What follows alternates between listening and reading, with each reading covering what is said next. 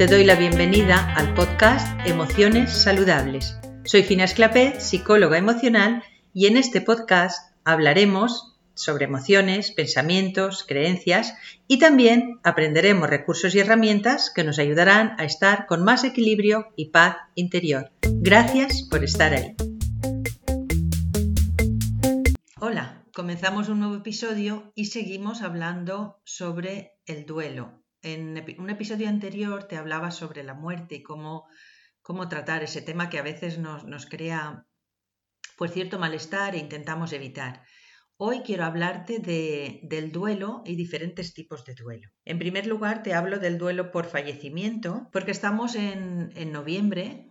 Puede ser que escuches este episodio en otro mes, pero ahora yo lo estoy grabando en el mes de noviembre, que el día 1 ha sido el Día de los Difuntos, y entonces, pues bueno, honramos, eh, yo creo que en casi todos los países de habla hispana se honran y se celebra el Día de los, de los Muertos. Y honramos a los que ya no están con nosotros.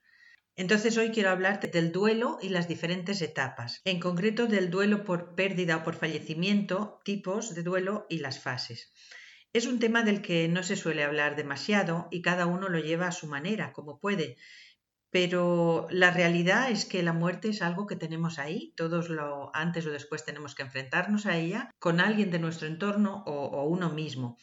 Entonces, bueno, como te decía en un episodio anterior, cuanto más y mejor y antes la aceptemos, más sentido tendrá vivir la vida intensamente y disfrutar cada día con alegría y, gratitud. Quien haya experimentado la pérdida de, de, un ser querido ha vivido el duelo por fallecimiento y sabe que es una de las experiencias quizá más dolorosas que ha podido sufrir.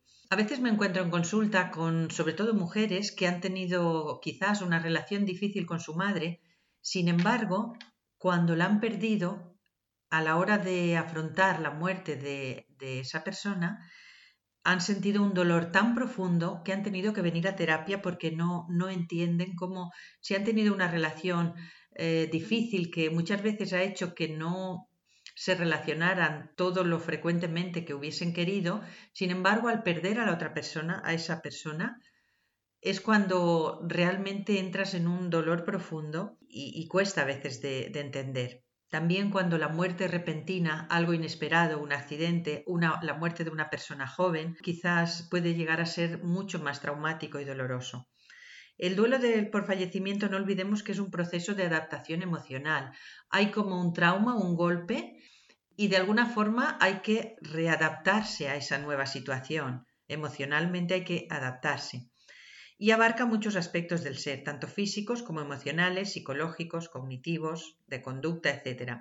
En el tiempo, la etapa de duelo diríamos que es desde que se produce esa pérdida hasta que se supera, que la persona siente que está de nuevo haciendo su vida de forma normal y ya se ha adaptado a estar sin esa persona. Y es muy importante que todas las emociones vinculadas al duelo por fallecimiento, por pérdida, sean liberadas, sean expresadas, ya sea a través del llanto, el dolor, la rabia, impotencia, frustración, todas esas em, emociones que emergen cuando hay una pérdida, cuando hay un, duelo por una persona, son normales, es una reacción normal en ese momento y hay que aprender y saber la forma de liberarlas para poder ir pasando por todas las etapas que, que, que conlleva un duelo.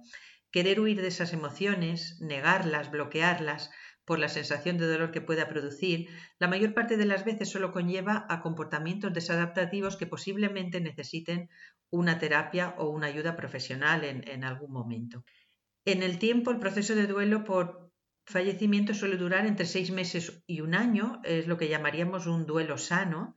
Sin embargo, en algunos casos puede durar más tiempo e incluso puede convertirse en algo que llamamos los psicólogos duelo patológico y ser necesaria la intervención psicológica o terapéutica. Solemos diferenciar tres fases temporales en, el, en un duelo.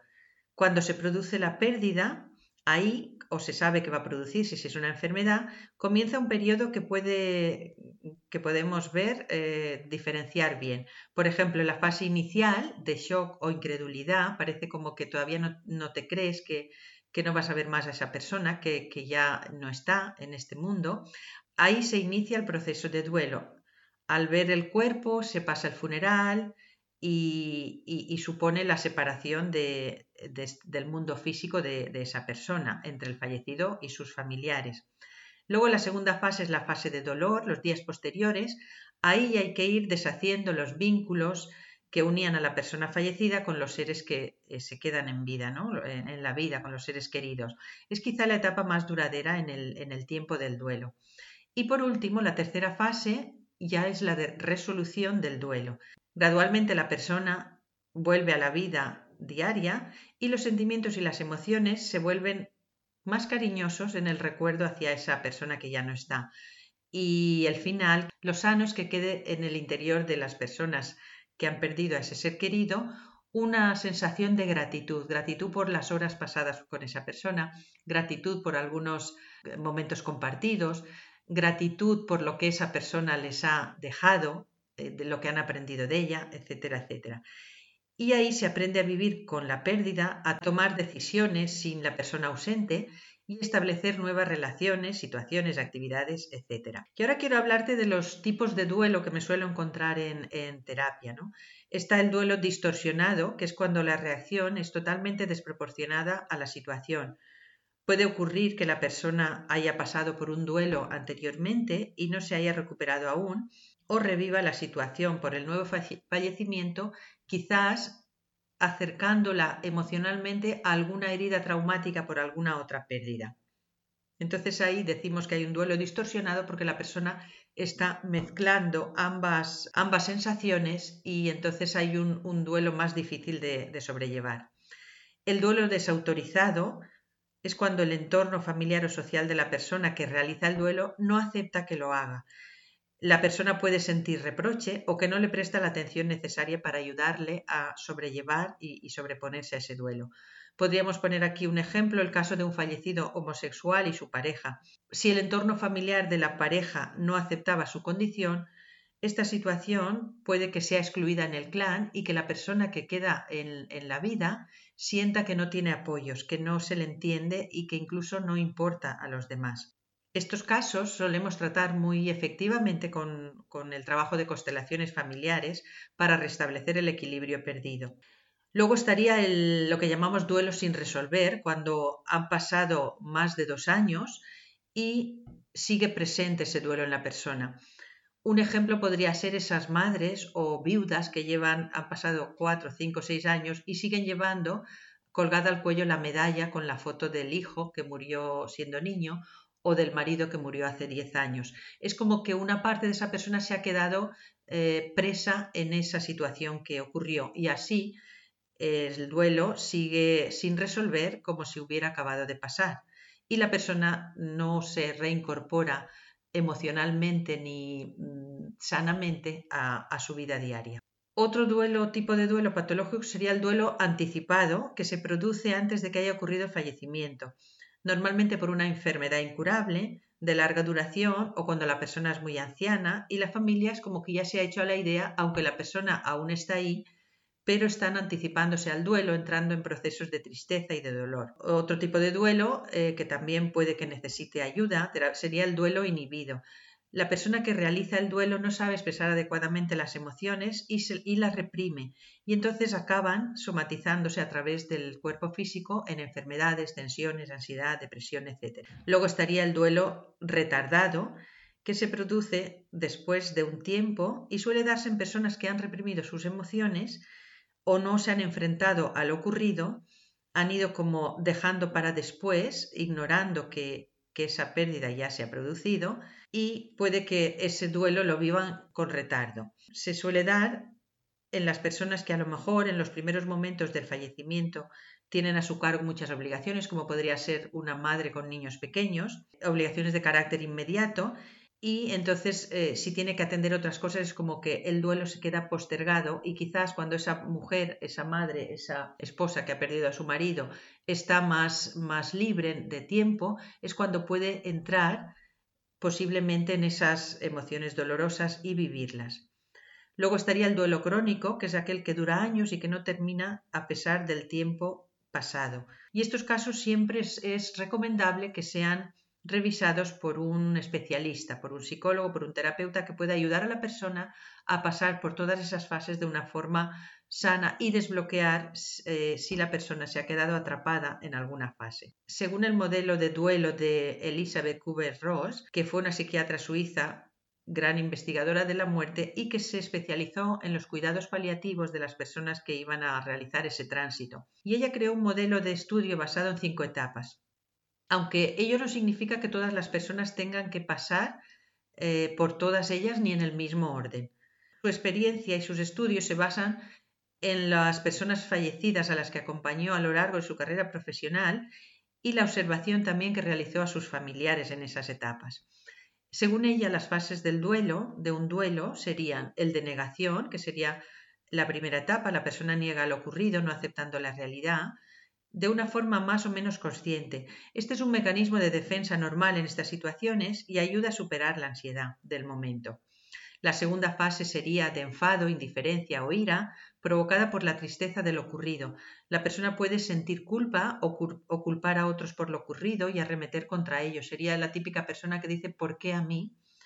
¿Por qué a mí me ha ocurrido? Y está como enfadada con, el mundo, ¿no? Está en la etapa de ira, de rabia. Luego hay una tercera etapa, que es la de negociación. Ante la desesperación y la rabia de la pérdida se busca como renegociar, eh, aunque sea con un poder superior, y, ahí la persona entra en la, quizás en las frases internas, el mensaje interno de por qué no me has llevado a mí si es creyente, o por qué le ha ocurrido a él y no a mí, por ejemplo, y ahí empieza ya a aceptar lo que ha pasado. Y luego la otra etapa, la cuarta, sería la de dolor emocional o, entrar en la depresión que produce la, pérdida. Y esta etapa se produce cuando verdaderamente uno se da cuenta de que la persona ya no va a volver, que ya no está en la vida, que ha desaparecido para siempre de su vida física. Puede aquí ir acompañada de una crisis existencial que puede llevar a la persona a, a, un dolor profundo, incluso a una depresión, y a veces es bueno, si cuesta de, traspasar esa etapa, buscar ayuda.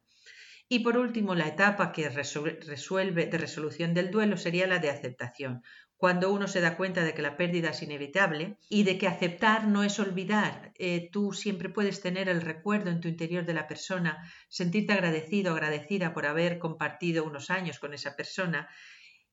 Y a partir de ahí, no es olvidar, es aceptar que esa persona ya no está aquí, que posiblemente, si eres creyente, habrá un reencuentro en otro lugar, en, el otro lado, pero que aquí, a nivel físico, en esta vida, ya no va a estar.